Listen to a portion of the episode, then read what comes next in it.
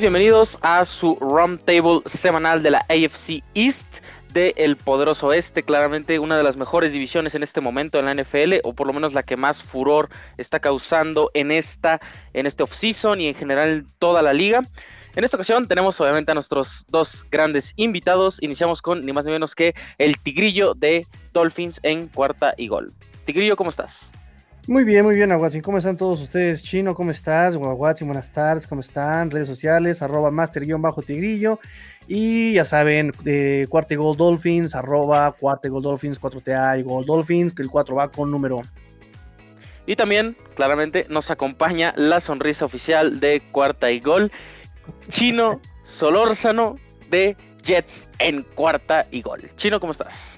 ¿Qué onda, Watson? Todo muy bien, gracias, Tigrillo. ¿Cómo están? Ya esta bonita costumbre de, vernos, saludarnos semanalmente para hablar de esta división. Como bien dices, Watson, cada vez eh, se vuelve un poquito más atractiva e interesante la división. Cada uno de sus equipos, a lo mejor en diferentes etapas, pero al menos un poco más interesante a lo que era hace. O, lo que fue realmente esta división con, Brady al mando de los Patriotas, pero lo bueno es que eso ya quedó en el pasado. Pero pues aquí para hablar de diferentes temas que ya estamos muy cerca de los training camps, pero las noticias, rumores y demás, pues están ahí siempre eh, dentro de la división y dentro de, la NFL, de las últimas noticias. redes sociales, perdón, perdón, Jets. Jets en cuarta y gol, arroba cuarta y, cuarta y gol Jets. Eh, y mi Twitter, arroba chino solo 86.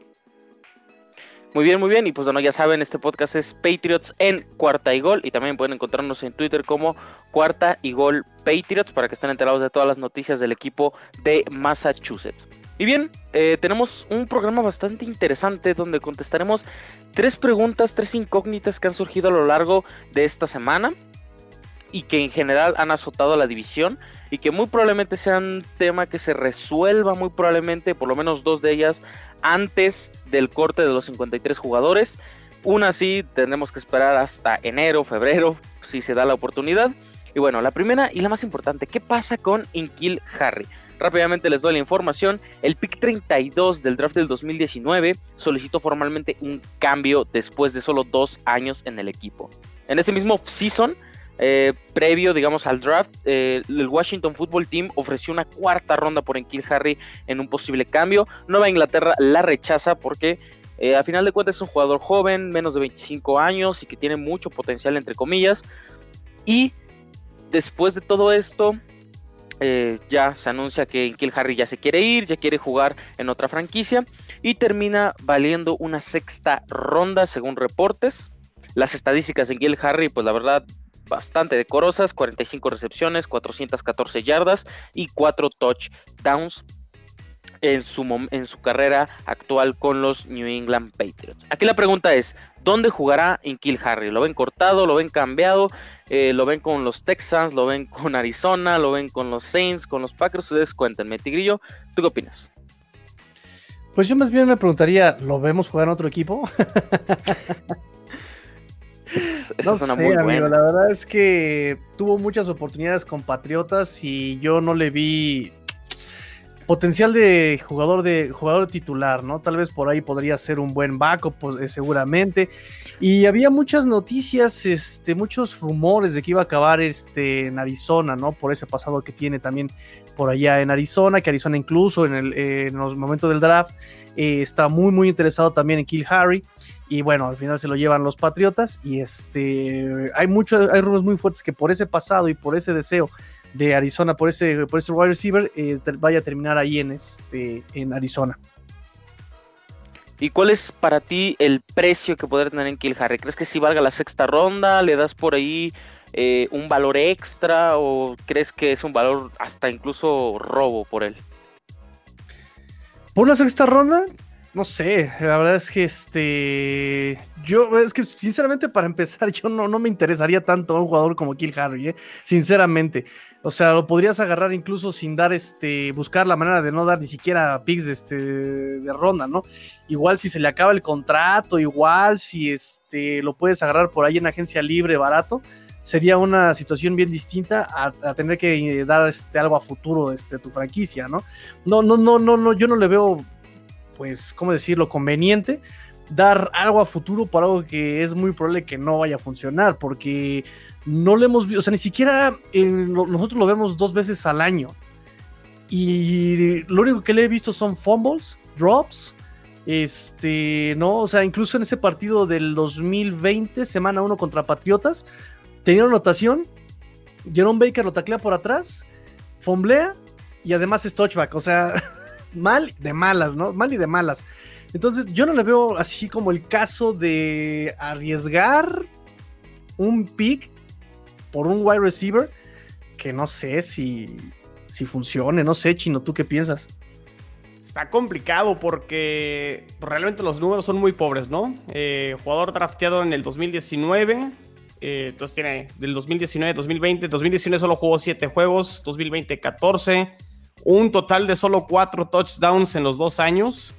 Si acaso a lo mejor la única estadística que llama la atención es sus eh, yardas por, por atrapada, son 9.4, que me parece que es un muy, muy buen número, pero digo, el total de yardas al final son 309 yardas en 33 recepciones, una producción muy, muy pobre. Eh, coincido contigo, Tigre, o sea, yo no sé qué equipo pues daría picks. Sea, ¿por, ¿por qué darías incluso un pick de sexta, séptima ronda por un jugador que ni siquiera hay garantía de nada, ¿no? O sea, ¿qué, qué mejoría le, le va a, traer a tu equipo? Entonces, entiendo la parte de Inkel Harry que a lo mejor eh, se queja abiertamente o cuando solicita este trade vía su agente. Si no, a Watson eh, me puedes corregir ahí, pero creo que fue por medio de su agente que hace el comunicado donde está solicitando el, el trade. Eh, por una falta, al parecer, como de que no, no lo buscan mucho, una falta de targets. Entonces, aquí realmente hay, varios, varios ángulos ya en la parte de análisis. En, cuanto a un trade, yo lo veo muy complicado. Por el otro lado, yo no sé si los Patriotas lo piensen cortar. Porque al final de cuentas, ahorita sigue estando sobre su contrato de novato. Entonces, le sale relativamente barato a los Patriotas. Entonces, cortarlo sin conseguir nada, pues tampoco le conviene al equipo de los Patriotas viéndolo desde el lado de los de, ellos. Entonces, pues creo que en Harry eh, está exigiendo algo y no tiene como el currículum para decir estoy fuera. O sea, ¿quién es Kill Harry para solicitar un trade? Eh, por el otro lado, eh, y a lo mejor tú, a Watson, que lo, conoces más, más a fondo, ¿qué tanto es realmente la falta de talento en Kill Harry? ¿Qué tanto fue realmente un pick muy malo por parte de los Patriotas? ¿O qué tanto fue eh, que los Patriotas no han desarrollado jugadores en la posición de receptor o que los hayan llevado a un siguiente nivel. Entonces ahí, es donde creo que podríamos entrar a debatir. Sí, Nueva Inglaterra, desde que Bill Belichick llegó en el año 2000 hasta la actualidad, ha adquirido más de 18 receptores en todo el NFL Draft. Y la verdad, si te menciono por lo menos los últimos, yo creo que no conoces a ninguno. Aaron Dodson, Jeremy Gallon, Malcolm Mitchell, este sí me dolió en el alma que se haya eh, lastimado la rodilla, Devin Lucin y Braxton Berrios, y bueno, ya ahorita en Kill Harry, Trey Nixon. Entonces, simplemente son de los recientes años, porque en general Nueva Inglaterra tiene una muy mala historia con Belichick en este apartado. Eh, el problema con Kill Harry es que es un jugador grande, es un jugador que te puede ganar 50-50, es un, jugador en teoría productivo en zona roja, por lo menos eso demostró en Arizona, pero es malísimo, pero en serio malísimo separándose del esquinero, no genera nada de separación y la verdad es que es una opción muy, pero muy débil en cuanto a las manos, ha tenido más drops que incluso recepciones eh, completas en un solo partido. Eh, aquí la cuestión de los números de Kill Harry y demás, uno, tenías a Cam Newton el año pasado, que no es excusa porque el año pasado tenías, el 2019 tenías a Tom Brady y no produciste tampoco. Y la otra es de que una decepción grande en Kill Harry es que no teníamos receptores en 2020. No había nadie más que Julian Edelman lesionado, eh, Jacoby Myers, que había sido una decepción luego de un, training camp bastante llamativo. Eh, Damian Byrd, que llegó en la agencia libre y la verdad eh, dio una buena actuación, más bien dio una buena temporada a pesar de todas las limitantes y demás. Y en Kill Harry, o sea, en Kill Harry era lo mejor en teoría que teníamos para competir. y al final de cuentas terminó siendo una decepción más y otro fracaso más para Bill Belichick. En cuestión de eso, yo creo que en Kill Harry sí valdría la sexta ronda. Me parece que no hay un equipo que en general quiera pagarla. Washington ofreció una cuarta en su momento, no la aceptaron. Y, me resulta casi imposible que Nueva Inglaterra por un pick de primera ronda, que a final de cuentas terminó siendo hasta peor que el pick, ah, el pick siguiente que, tuvieron, que tuvo ese mismo draft. Eh, me parece que no hay como un interés real. Claro, ahorita ya no está Bill O'Brien en Houston, él nos hubiera dado por unas dos terceras rondas muy probablemente. Pero en general yo creo que Kill Harry ha sido una completa decepción y más cuando ves el resto de receptores que fueron tomados después de él. O sea, estamos hablando de un Ticket Metcalf, AJ Brown y en menor medida un Nicole Harman que pudo haber dado mucho más en Nueva Inglaterra. Muy complicado, al final este no sé qué pase realmente. Eh, yo por ahí lo, platicaba eh, en otros espacios, eh, Tigrillo Watson. Que las cosas que están sucediendo actualmente en Nueva Inglaterra son atípicas. Es decir, ese tipo de noticias a Watson no solían suceder cuando Brady todavía era el coreback. Entonces, ¿qué tanto es que ya los jugadores ya no quieren jugar con Brady. O sea, por ejemplo, el caso de Stephon Gilmore es un tema muy distinto porque es un tema de una negociación, pero no sé qué tanto está entrando ya esta parte de no estar tan a gusto ya como en esta cultura que tanto se ha pregonado que es como muy buena y do your job y a la, a la manera de los The Patriot Way. Eh, eh, estas frases como muy típicas, pero que desde que salió Brady han empezado a ir como este, no sé si a la baja, pero pues digo, sabemos, Brady por un tema de contrato, pues ya decidió no seguir su carrera con los Patriots, se va a Tampa Bay. Gronkowski se había retirado y su regreso lo hace con los Bucaneros.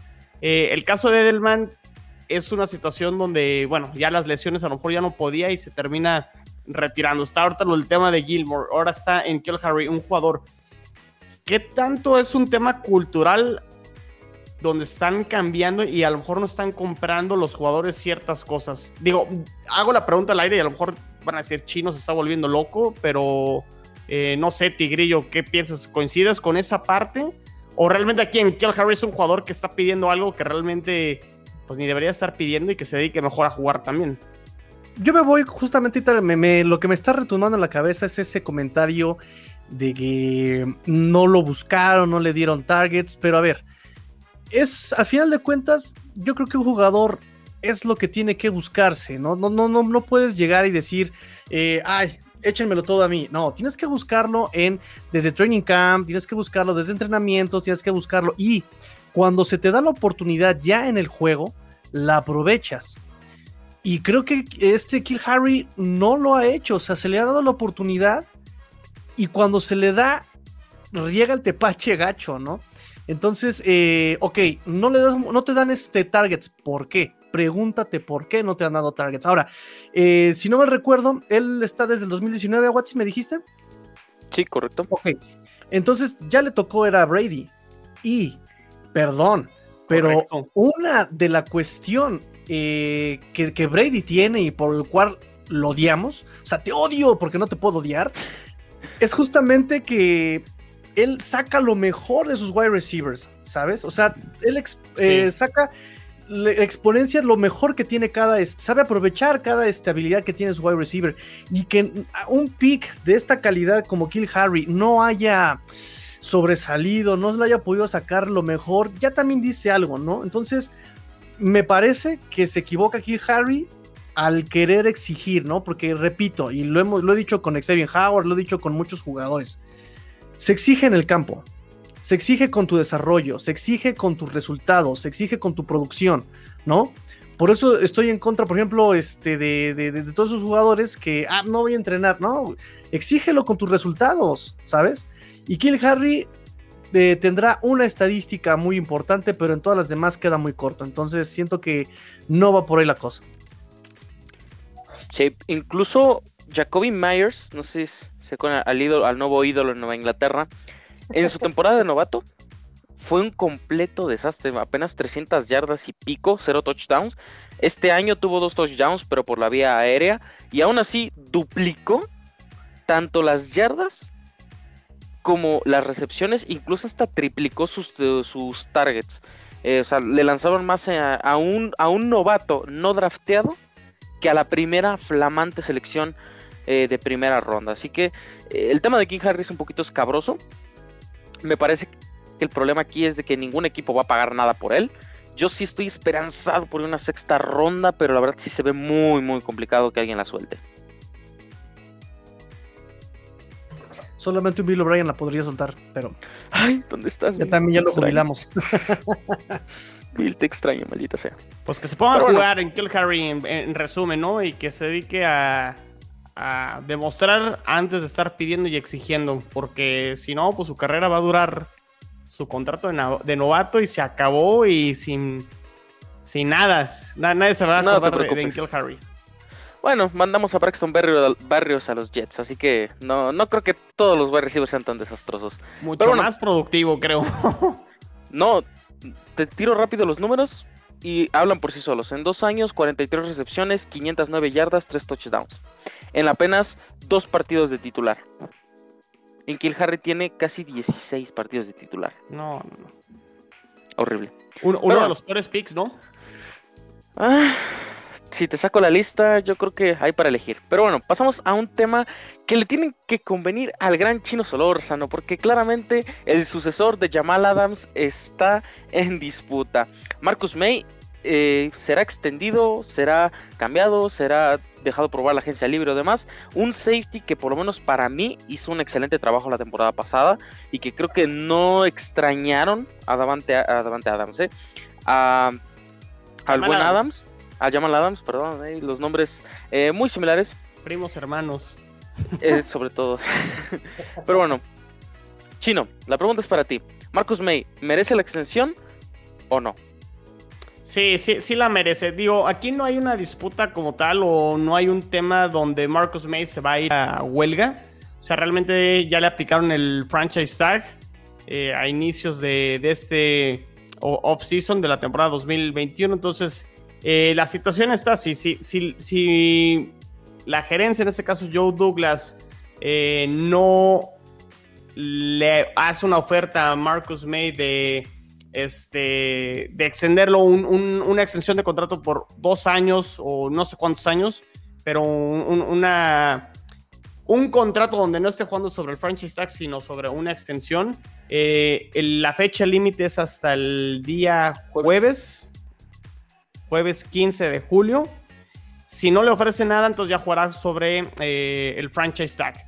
Y va a jugar. O sea, realmente no, no habrá una huelga, no habrá un tema donde eh, Marcus May no se presente. Entonces, por esa parte, eh, creo que no hay ningún problema. Aquí el tema son dos cosas. Si los Jets no le ofrecen nada a Marcus May, el mensaje se puede interpretar de dos cosas y dependiendo de qué lado lo queramos ver. Del lado de la gerencia o, del equipo, lo podría entender porque a lo mejor ya es un jugador grande, es un jugador de 28 años y a lo mejor un contrato que les guste de 3, 4 años, a lo mejor ya estaría pasando como su momento alto, su pico en cuanto a producción y sería como un riesgo financieramente. Pero por el otro lado, los Jets han hecho un pésimo trabajo. Eh, yo entiendo también Joe Douglas lleva muy poco eh, como gerente general, pero han hecho un pésimo trabajo trayendo gente de vuelta ellos mismos han drafteado. Y creo que el mensaje correcto eh, para los nuevos jugadores que están llegando al equipo, los nuevos jugadores que están drafteados, es que al equipo y a la gerencia les importa mantenerlos dentro del equipo. Es decir, hay un futuro y creo que a lo mejor un contrato de dos años, a lo mejor para Marcus May, bien pagados, sería creo que el punto medio donde todavía le podría sacar jugo por el tema de la edad en la que tiene, que juega de 28, 29 años, y ya veremos eh, qué nivel tiene en ese momento. Pero el mensaje sería el correcto eh, hacia el vestidor. Además, fue el MVP del equipo el año pasado. Eh, como bien lo dices a Watson, no extrañaron a Jamal Adams. Y creo que es uno de las piezas fundamentales dentro de esta defensa del equipo. Sí, bueno, ni siquiera en este en Seattle van a extrañar a Jamal Adams. nadie, nadie extraña a Jamal Adams. Les agradecemos esos dos picks de primera ronda, qué bárbaros, ¿eh? Que se convirtió en Alaya Vera Tucker en este momento y probablemente algún eh, receptor por ahí en el futuro. Pero no, tampoco ofendan a Jamal Adams, ¿eh? Él es el mejor outside linebacker que tiene Seattle en este momento, así que no me lo ofendan. Él juega de todo. Pero creo, que el, tema va más por ahí. Es, un... Eh, es, el tema de la edad es complicado, pero es importante mandar ese, ese mensaje de tratar de mantener a la gente que el equipo ha drafteado. Ahora, este no fue un pick de Joe Douglas, entonces no sé también por ahí qué, qué, pudiera jugar eh, ese, factor. Es decir, ahorita Joe Douglas prácticamente empezó de cero y está armando el equipo este, vía agencia libre y con sus picks. Pero creo que sí lo tienen considerado como capitán y como pieza fundamental de esta defensa. De hecho, pues fue el único que, no sé si recuerdan ese partido de los Jets contra los Raiders la temporada pasada, ese famoso pase de Carr, que ah, los terminan quemando. Marcus Bay. El, Hail Mary. El, el Hail Mary, el, Blitz Zero. Ese Blitz Zero. El Blitz Zero. El Blitz Zero, sí. Este. Esas yo me las saco en Madden y salen, ¿no? Marcus Bay dio la cara y, no tuvo miedo de quejarse de, Greg Williams, el coordinador defensivo, de decir cómo es posible que, digo, nos ha costado un mundo estar compitiendo y poder ganar un partido y que mandes esa formación.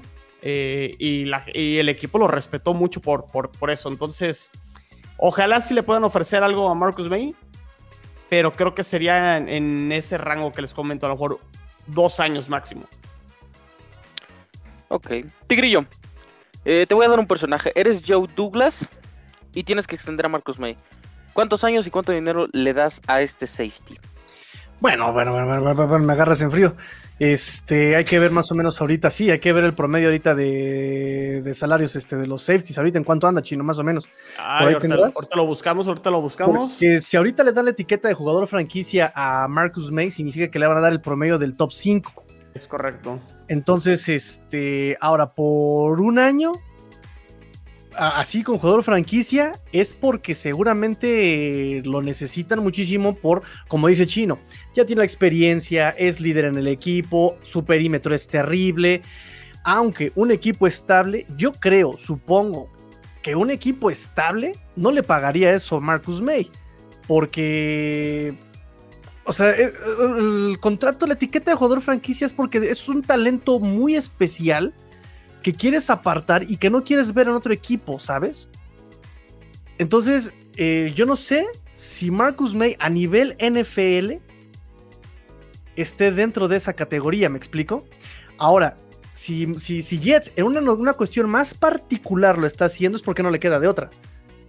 No sé si me, de, entender esta, esta, teoría. Voy a poner ejemplo por, eh, de, Mike Gesicki en Miami. Mike Gesicki es un Tyren top 5 de la NFL. No lo es. Mm, ¿Le pagarías tú un jugador este, franquicia, una etiqueta de jugador franquicia a Mike Gesicki? O sea, le estarías pagando el top 5, el promedio del top 5 en la posición de Tyren. No, no lo haces.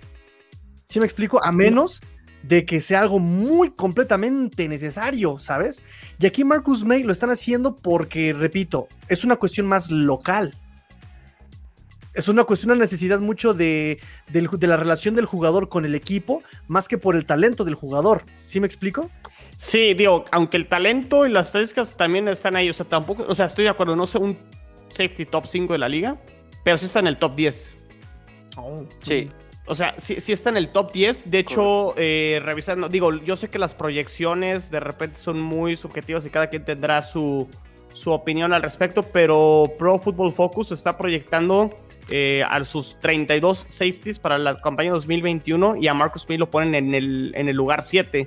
Después de que ellos lo eh, evaluaron con una calificación de 82.9. Entonces, pues digo, lo, lo, están proyectando como una pieza fundamental eh, pero sí, también te doy la razón, Tigrillo. Es decir, este, de lo poco bueno que tenía el equipo, pues utilicen la herramienta del franchise tag para poder este, mantener una pieza importante dentro de la defensa. Y, y, creo que sí está muy complicado. O sea, entiendo las dos partes. O sea, Marcus B a lo mejor dice: Estoy en mi pico y sí estoy buscando un contrato de a lo mejor dos años donde pueda cobrar. Pero también entiendo a Joe Douglas que a lo mejor no fue su pick y también la edad es un factor. Está, está difícil la decisión. Sí, y yo lo he puesto más a lo de Douglas, eh, de que él llegó a un equipo que, pues la verdad, no tiene nada.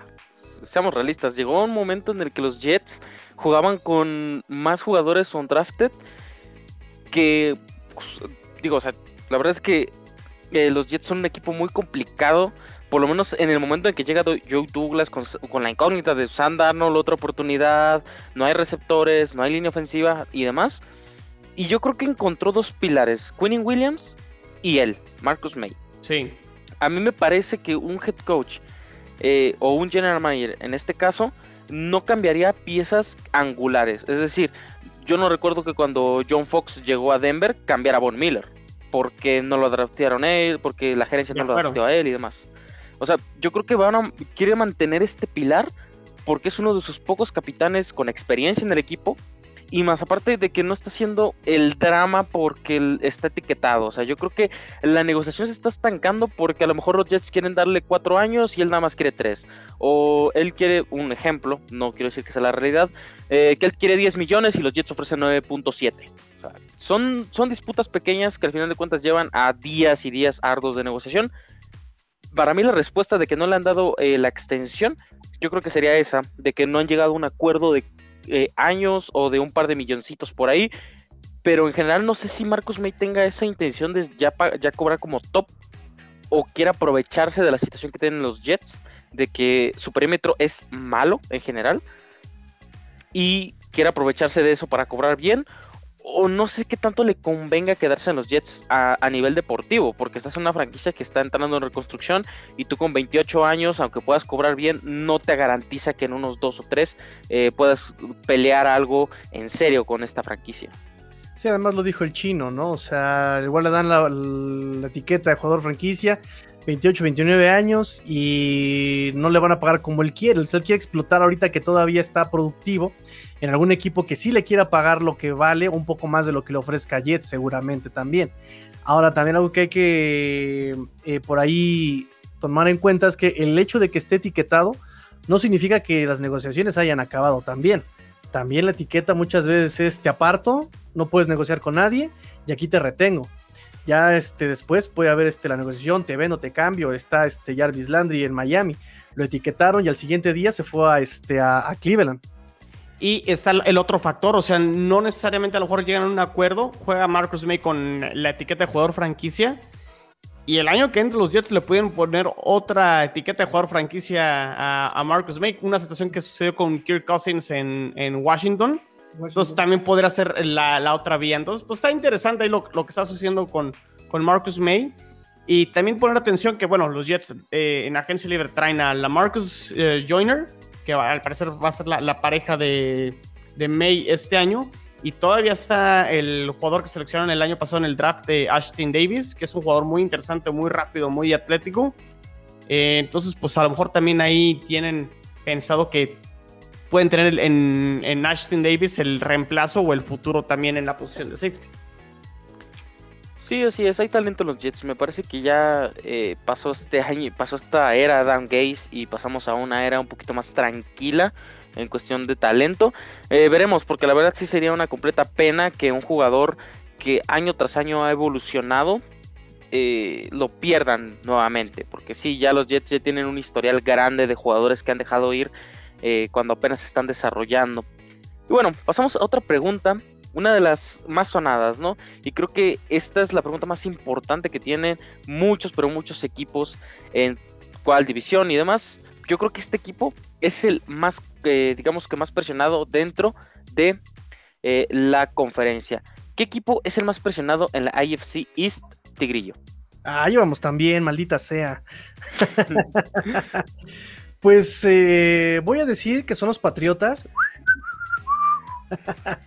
Este bueno, ya, está bien, ya, ya, voy en serio, voy en serio. Este, pues sí, definitivamente creo que el equipo más presionado en la división pues son los Dolphins, ¿no? Eh, por el simple y sencillo hecho de que Jets, bueno, equipo en reconstrucción, este Bills es un equipo muy estable que llegó a la final de conferencia el año pasado, entonces de alguna manera no hay tanta presión, ¿no? O sea, ya llegaron a postemporada, llegaron bastante lejos, perdieron contra Kansas, que no es cualquier equipo.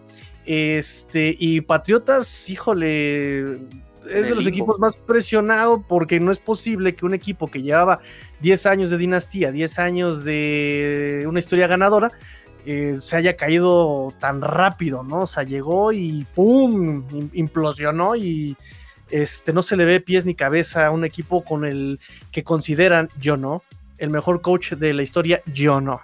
Recuerden, hay alguien que se llama Don Chula, gracias.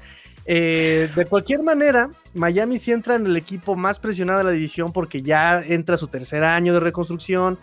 Ya este, se supone que Brian Flores ya instauró una cultura ganadora de poner el equipo primero, de hacer equipo, de entonces se supone que ya este año tiene que haber resultados. El año pasado estuvieron a un juego de entrar a postemporada. Es, entonces es ahora o nunca, por decirlo de una forma, ¿no? Es, es ahora este, cuando tiene que dar ese paso adelante sin dudas, ¿no? Porque el año pasado se esperaba poco y se ganó mucho. Este año se espera mucho y se tiene que ganar igual. Sí, yo creo que el talento que tiene Miami en su roster ofensivo, defensivo, aunque a mí no me convenza mucho eso de estar eh, haciendo muchas rotaciones en general en todo el equipo, mm, me parece que es el equipo más presionado. Yo creo que se ve como el segundo mejor roster de esta división. Eh, bueno, también por ahí los Bills tampoco es como que sean el super roster, pero eh, es un roster más sólido. Y creo que el problema de entrar al año 3 y no dar resultados en ese proyecto eh, se puede venir o un cambio de head coach que ahora sí aproveche todo el talento que tiene en este equipo o iniciar otra reconstrucción que la verdad no la veo posible porque apenas llevan dos años de que salieron de ese horrible proceso entonces, para mí, Miami sí es el equipo, digamos, más presionado, porque ya lo dijiste, los Bills son competitivos, aunque se espera que el siguiente año ya lleguen al Super Bowl después de treinta y tantos años de no aparecer. Se espera que los Jets entren en una reconstrucción un poquito lenta, pero que tampoco es como que se lleven 20 años, 10 años desarrollándola. Y los Patriotas pues están en un completo limbo de saber si compiten o no. Entonces para mí sí diría que los Jets, digo los Dolphins son el equipo más, más presionado de la, eh, de la NFC East. Chino, ¿concuerdas con la respuesta o crees que tus Jets ya les toca ganar algo? No, mira, los Jets están en un año de todo que ganar, nada, que, perder. O sea, Después de lo de Adam Gates, eh, creo que los Jets en esa parte jugarán motivados y relajados y no traen la presión eh, ni la obligación de entrar a los playoffs. Si por ahí las cosas se dan y ciertas circunstancias, porque hemos visto eh, equipos que quedan en último lugar, de repente dan la sorpresa y luego esta esta teoría de que una reconstrucción tiene que llevar 3, 4 años, creo que ya en la NFL, si haces bien las cosas en el draft, sobre todo, le puedes dar la vuelta muy, muy rápido y no necesariamente tienes que esperar 3, 4 años para ver eh, resultados. Pero bueno, sí, entiendo perfectamente que los Jets en año 1 lo tienen muy difícil, aunque sí veo un año 1 si lo comparo con el año 1 de Miami de Brian Flores, es que ese año 1 de, de Miami Brian Flores sí fue se deshicieron de todo y no había nada. Creo que aquí con los Jets sí llega gente importante, sí tienen jugadores importantes, pero no deja de ser un año uno de todo. Head coach uno, eh, perdón, head coach en año uno, coreback novato eh, y jugadores que llegan por primera vez a un nuevo sistema. Entonces, eso es lo que creo que le, le va a jugar en contra a los Jets. La adaptación pero creo que sí veo un poquito más de talento de los Jets que Miami comparando ese año uno. No sé si coinciden eh, conmigo en esa parte, pero no hay, no hay una presión. Eh, los Bills, su presión creo que es diferente porque creo que estamos de acuerdo que son los favoritos a ganar la división y que al parecer van a ganar. Si la presión es llegar al Super Bowl, pues sí es demasiada presión, pero dentro de una conferencia donde está Kansas City y otros equipos como Baltimore, Cleveland, los mismos Colts, la tiene difícil. O sea, si llegara a repetir juego de, conferencia y se vuelve a quedar en el camino, creo que no defraudarían los Bills y estarían este, cumpliendo. Eh, aunque digo, luego las ventanas empiezan a cerrar. Entonces, eh, también es, esa parte para los Bills hay que tomarlo eh, en cuenta. Pero creo que ya los Bills se quitaron un estigma de que, bueno, no ganaban la división desde hace muchos años y ganaron juegos de playoff, que creo que era muy, muy, muy importante para ellos. Los Patriotas, creo que hasta cierto punto, y, voy a cerrar con, los Dolphins, ¿eh? pero este, los Patriotas creo que sí cayeron muy rápido, como dice Tigrillo, pero hasta cierto punto, cuando dominas la división por 20 años, tienes cierto colchón. O sea, un año no iba a pasar nada, ¿no? O sea, creo que hasta todo el mundo esperaba que realmente dieran un bajón. Este año se espera que a lo mejor levanten, pero yo tengo mis dudas. Pero definitivamente creo que los Dolphins es el equipo más presionado porque sí, es la obligación de ganar mínimo los juegos que ganaste el año pasado. Está la obligación de entrar a los playoffs está la presión hacia Tua de demostrar que va a ser el coreback del futuro. Y por otro lado, más allá de todo lo que se le ha aplaudido a Brian Flores por reconstruir un equipo que estaba hecho pedazos, que no tenía nada, y que lo ha hecho relativamente rápido, en un salto rápido, que ganó cinco juegos, luego ganó 10. Yo hay algo que le cuestiono mucho a Brian Flores y es que no tiene identidad ofensiva. O sea, no han encontrado estabilidad con, con un coordinador ofensivo y esa es responsabilidad del head coach. Entonces, con este tercer cambio, no me acuerdo de los nombres, Tigrillo, igual ahorita nos ayudas con, esta parte. Eh, si no encuentran esta estabilidad e identidad ofensiva, creo que se le va a cuestionar mucho a Brian Flores, independientemente si tú o no es el coreback. Eh, porque ya estás hablando de tres años sin resultados y sin llegar a playoffs. No sé si la gerencia le daría una oportunidad de un cuarto año más pero se prenderían las alarmas en Miami si no se meten en los playoffs. Y aparte, y, aparte no les están pidiendo que, entren como campeones divisionales, ¿eh?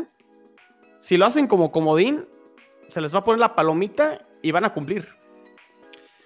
Sí, de hecho hace tiempo me preguntaron a alguien, ¿qué le hace falta? Me preguntaron de los fanáticos, ¿qué le hace falta a Miami para ser un equipo contendiente? Y yo le dije, coach tiene, tiene roster, tiene coreback, tiene todo, lo único que le falta es constancia.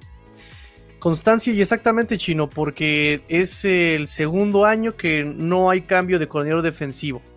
Pero efectivamente, como dices, pasamos de este Chat O'Shea, pasamos a Gailey y de Gailey pasamos ahora. En teoría están apuntando a la continuidad, a la constancia, no trayendo a nadie de fuera, a nadie externo, y se van a quedar con el que es el coach de running backs, porque lo sigue siendo, y el coach de tight ends, porque lo sigue siendo, Josh Gutsy y este Eric Stutzville. Ellos van a ser los coordinadores, los co-coordinadores ofensivos, ¿sabes?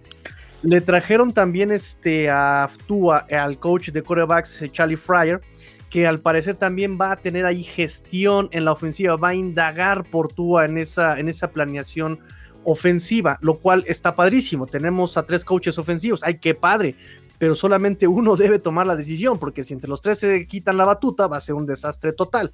Entonces sí, efectivamente, eh, algo que se le ha cuestionado mucho eh, a este Brian Flores es esa, esa continuidad ofensiva. No hay identidad este, ofensiva.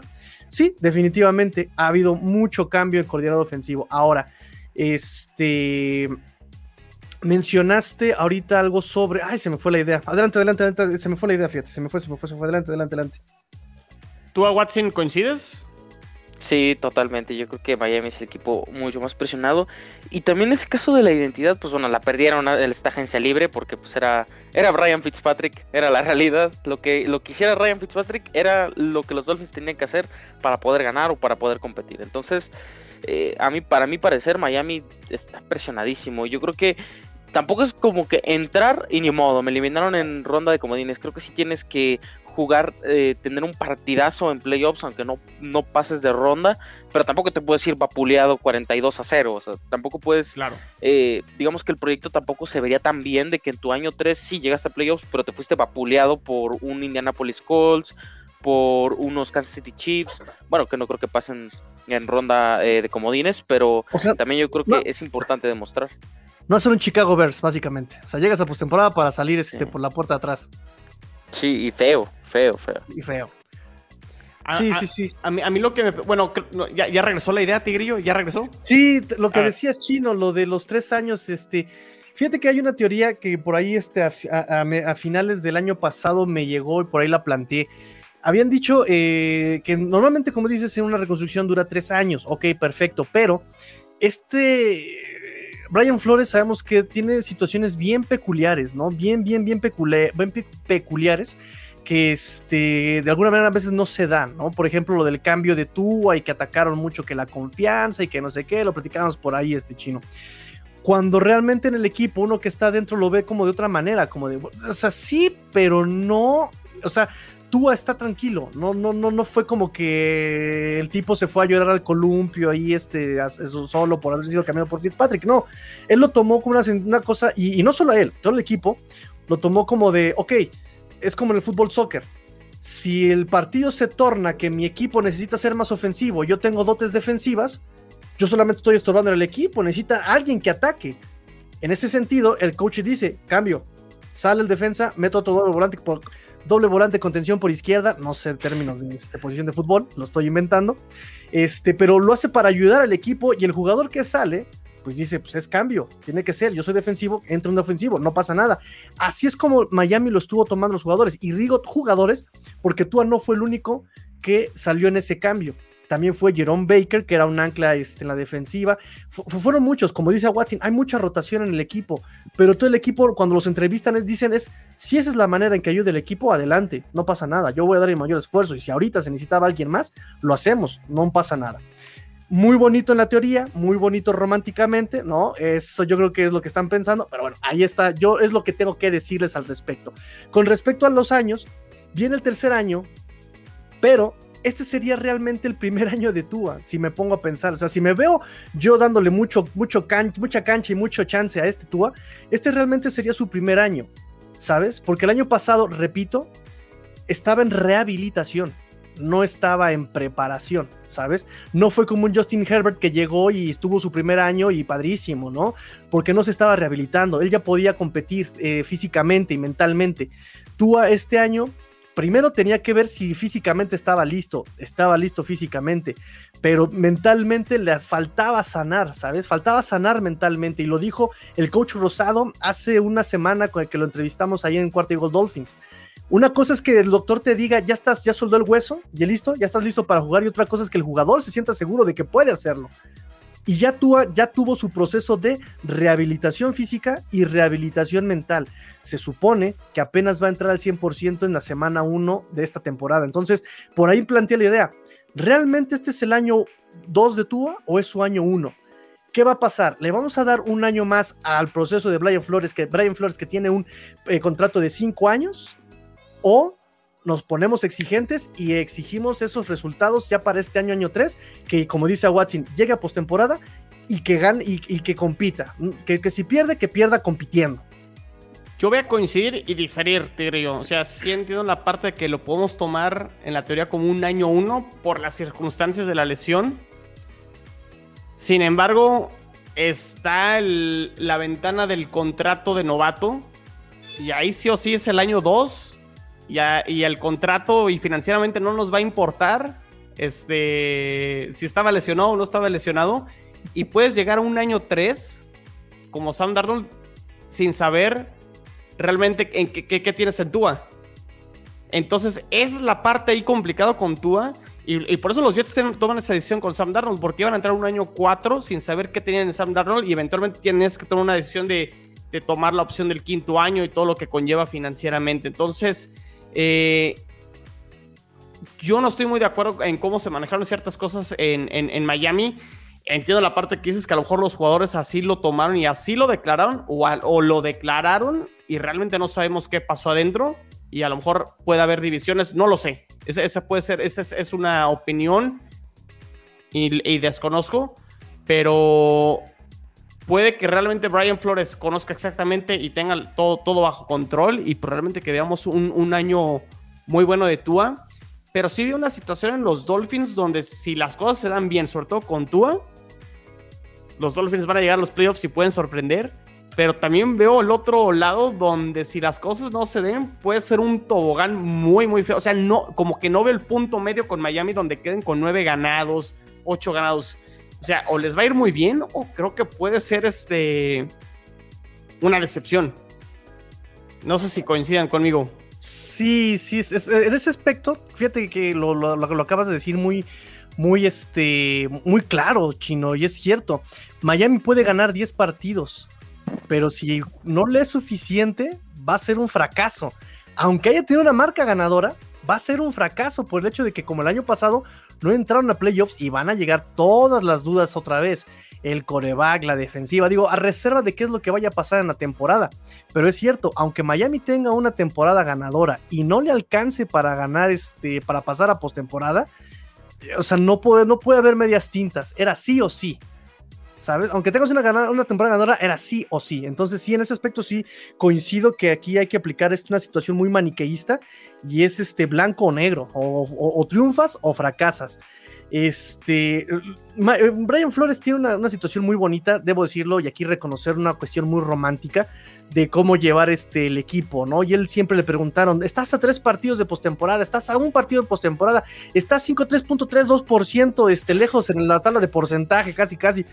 Y él siempre respondía, no me importa, es que a mí no, eso no me importa, a mí no me importa ir 11 ganados, 5 perdidos, un perdido, 10 ganados, no me importa. Yo estoy este, enseñándole a estos chavos que tienen que ser mejores día con día. Y que si hoy fueron mejores corriendo, mañana van a ser mejores pasando. Y si les falló en el pase, tienen que mejorar más. Si tú tienes un buen proceso, tienes un buen resultado. Si tú eres mejor hoy que ayer y mañana mejor que hoy, inevitablemente vas a ganar un partido. Y si tú ganas partidos, vas a llegar a postemporada. Y si ganas los partidos de postemporada, vas a llegar al campeonato.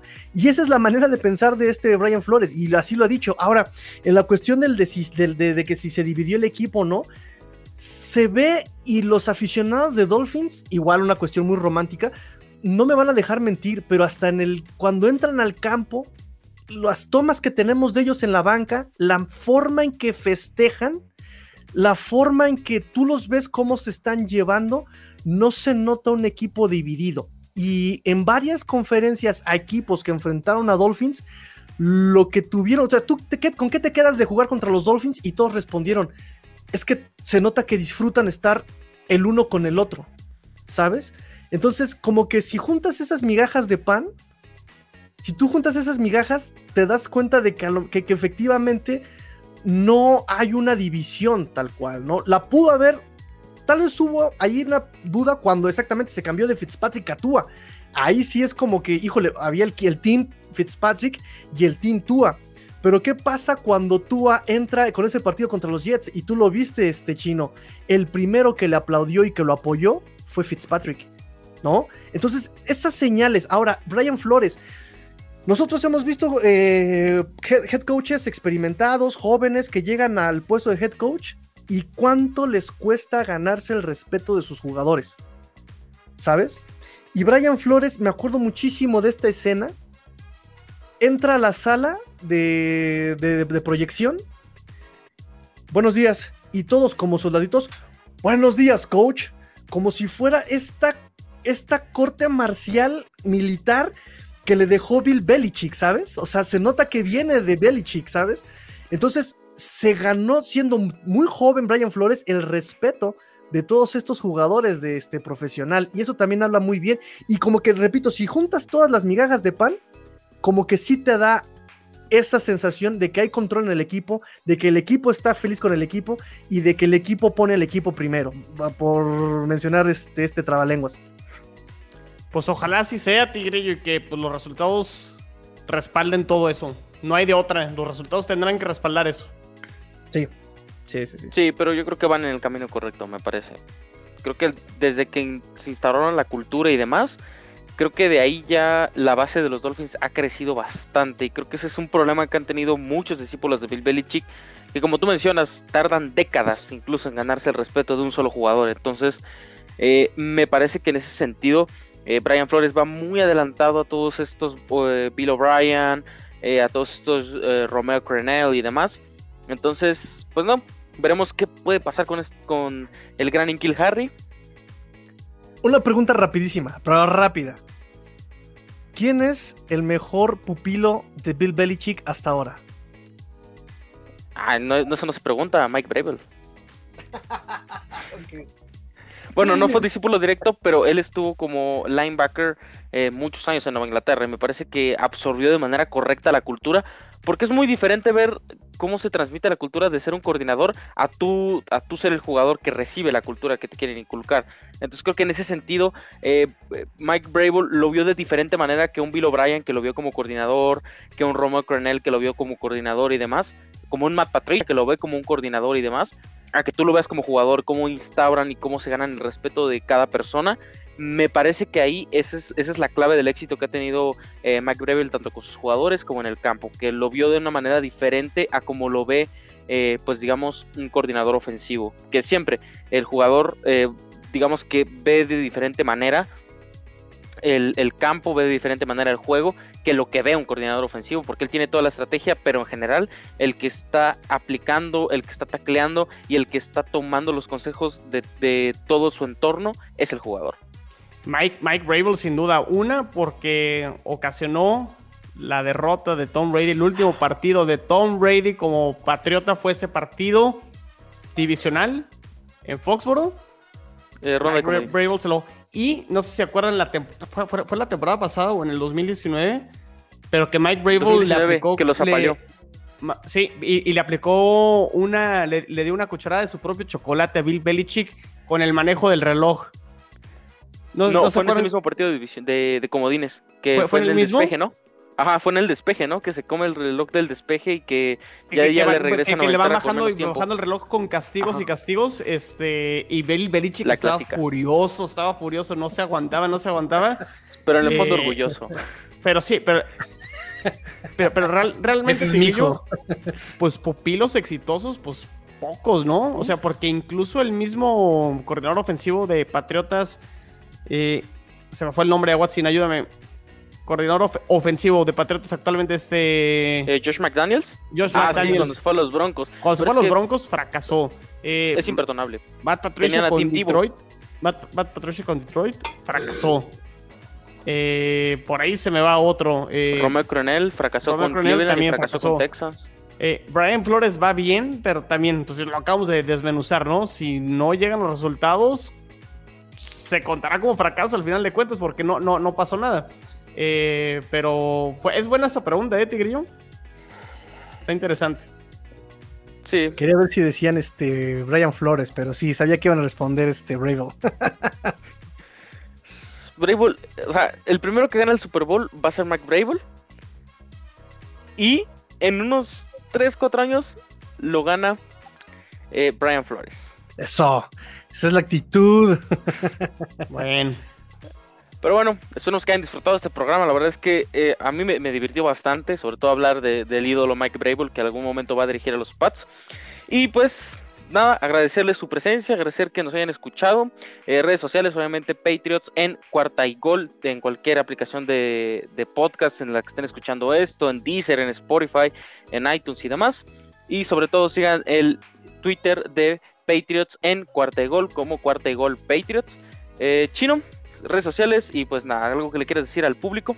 No, nada, eh, estar pendiente de ver qué sucede con Marcus Main, redes sociales Jets en cuarta y gol, arroba cuarta y gol Jets, cuenta personal, arroba chino solo 86 y pues ya se acerca el training camp, ya, ya huele, ¿eh? ya empieza a oler, ya empieza a oler. A partir de hoy estamos a 15 días, seguramente cuando escuchen esto estaremos a 14 días. Muy bien, muy bien. Tigrillo, redes sociales, algo que le quieras dedicar a los a toda la afición atunera. Ah, ¿qué pasa? arroba master-tigrillo, mi, mi, cuenta en Twitter y arroba cuarta y gol dolphins, arroba cuarta y gol dolphins, arroba cuarta y gol dolphins, arroba cuarta y gol dolphins, 4 La repetición funciona. La repetición funciona, sí, ¿verdad que sí? Sí funciona, sí funciona. Este, y pues nada, fins up. Thank you.